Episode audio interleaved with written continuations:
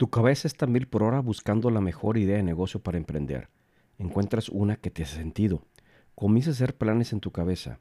Te entusiasmas demasiado y te imaginas creando un emporio alrededor de esa idea.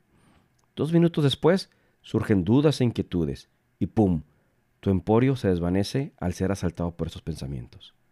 La siguiente idea ya está lista para comenzar este ciclo de entusiasmo, plan y decepción.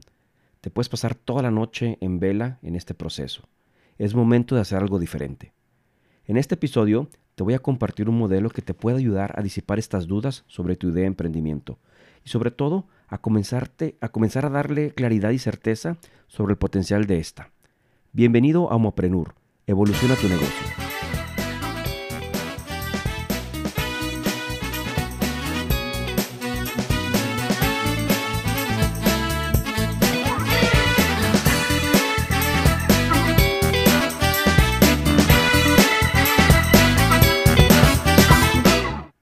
¿Qué tal, Homoprenurs? Es un placer saludarlos. Soy Juanjo Cervantes, tu anfitrión de Homoprenur. Evoluciona tu negocio. Y en este episodio vamos a hablar sobre un modelo que te va a permitir salir de estas dudas acerca de tus ideas de negocio. En lo personal, a mí este modelo me ha servido bastante para validar y aprender sobre las ideas de negocio que he tenido y que en mi mente parecen ser a veces grandiosas y ya que lo empiezo a materializar, pues a lo mejor me doy cuenta de que no lo eran. Otras a lo mejor sí eran pero sobre todo me ayuda a poder iterar rápidamente mi idea original y poder seguir explorando. Lo más relevante es que vamos a experimentar y vamos a utilizar esta metáfora de laboratorio en la cual pues, podemos controlar ciertas variables. En este caso pueden ser el tiempo y el dinero. El modelo que te quiero platicar es el de Lean Startup de Eric Rice. Es un modelo bastante simple y es representado por un ciclo de tres etapas. Construir, medir y aprender. Este modelo tiene como principal objetivo el que puedas acelerar el aprendizaje sobre tu idea de negocio en el menor tiempo posible y de alguna manera eficientizando estos recursos económicos. Yo, no, yo te platico que conocí este modelo por ahí del año 2012. Tenía una idea de negocio, la cual ahorita te voy a platicar cómo se fue desarrollando y la cual también nos va a servir para, eh, como ejemplo para ilustrar cada una de las etapas. Pues bueno, te platico cuál era la idea de negocio. Resulta ser que en el 2012 identifiqué una necesidad y una oportunidad para comercializar productos sin gluten eh, en línea. Recuerdo, te, recuerdo que este es año el 2012, apenas iba comenzando todo este boom de los productos sin gluten, orgánicos, sin lácteos, etc. Y mi aproximación al inicio para esta idea fue muy tradicional. Muy tradicional, ¿por qué? Porque probablemente lo que hubiéramos hecho muchos de nosotros. ¿Y qué fue lo que hice? Contacté a los proveedores de, las harinas sin gluten, me dijeron que sí, que claro que me podían vender, que les interesaba una distribución aquí en, México, me pasaron listas de precios y me dijeron que esos precios eran válidos únicamente si les compraba eh, por cada producto una tarima. Lo cual, pues esto me llevó a un siguiente paso, que era pues indagar cuánto me iba a costar rentar una bodega. Y esto pues iba a implicar otra inversión pues, era tener racks, montacargas, hacerme personal operativo. Y de entrada, pues bueno, todo esto ya en el Excel era una cantidad importante de inversión, tanto en materia prima como operación. Y todavía no tenía la certeza si esto iba a ser o no negocio. Entonces, conversando esto con un muy buen amigo, le compartí mi idea de negocio y en esta encrucijada, en el reto en el que estoy, y me platicó acerca precisamente del Lean Startup lo cual me empezó a hacer demasiado sentido el que pueda de alguna manera construir, medir y aprender, y decidí aproximar mi idea de negocio bajo este enfoque. Y te voy a ir platicando qué fue lo que sucedió en cada una de las etapas. La primera etapa del modelo es construir. Y esto se refiere a que de alguna manera debemos de materializar nuestras ideas en un producto o servicio manteniéndolo muy simple. Eric Rice, el autor de este libro, dice que debemos de construir un producto mínimo viable es decir, una manifestación del producto o idea de lo que agrega realmente valor.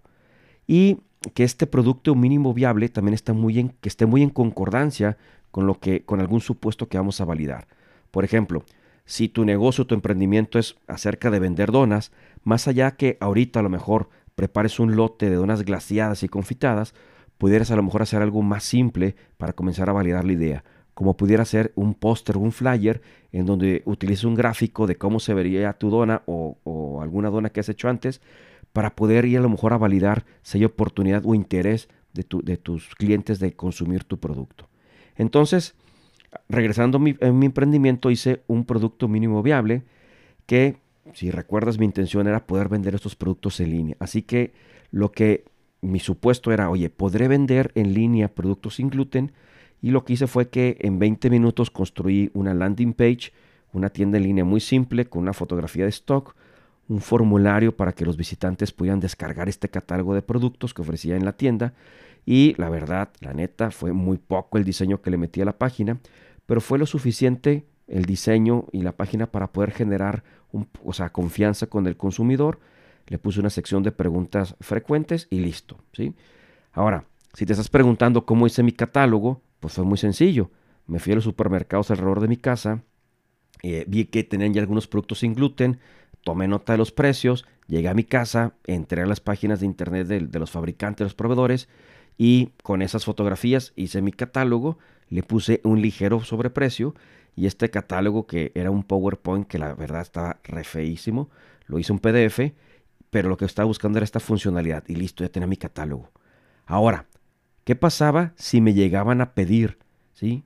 Y no tenía stock? Pues muy sencillo y solucionado. Con el dinero de esa compra que me hacía el cliente, yo iba al supermercado, compraba, ¿sí? Pasaba la paquetería y listo. O sea, de alguna manera estaba haciéndole casi casi un mandado. Me ganaba, la verdad, pocos pesos por la transacción, pero mi intención en esta etapa no era hacer dinero, era validar mi idea que, había el potencial de vender productos de en línea de esta categoría de productos. Entonces, pasando a la segunda etapa, que era el tema de medir, tenemos que medir los avances de nuestro experimento, es decir, cómo responden los clientes o los potenciales clientes a nuestra oferta o producto. Y aquí hay que tener mucho cuidado en definir cuáles van a ser nuestras métricas, ya que muchas veces podemos evaluar el experimento bajo métricas de vanidad y podemos tomar malas decisiones para no identificar si son métricas de acción. Lo que buscamos es precisamente tener métricas de acción.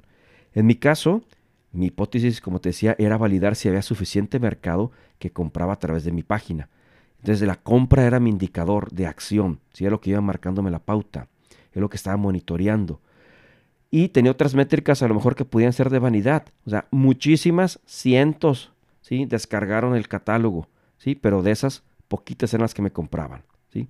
Otra métrica de vanidad ¿sí? que tenía es que la gente le daba me gusta ¿sí? o like a la página de Facebook.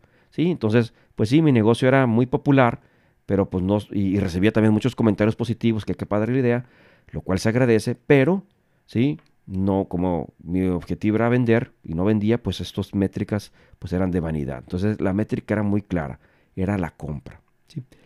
La tercera etapa del modelo es aprender. Entonces, a través precisamente de estos experimentos y resultados, puedes identificar o podemos identificar qué está agregando valor y a lo mejor con qué clientes nos estamos conectando, con qué no, cuáles son las necesidades que estamos atendiendo.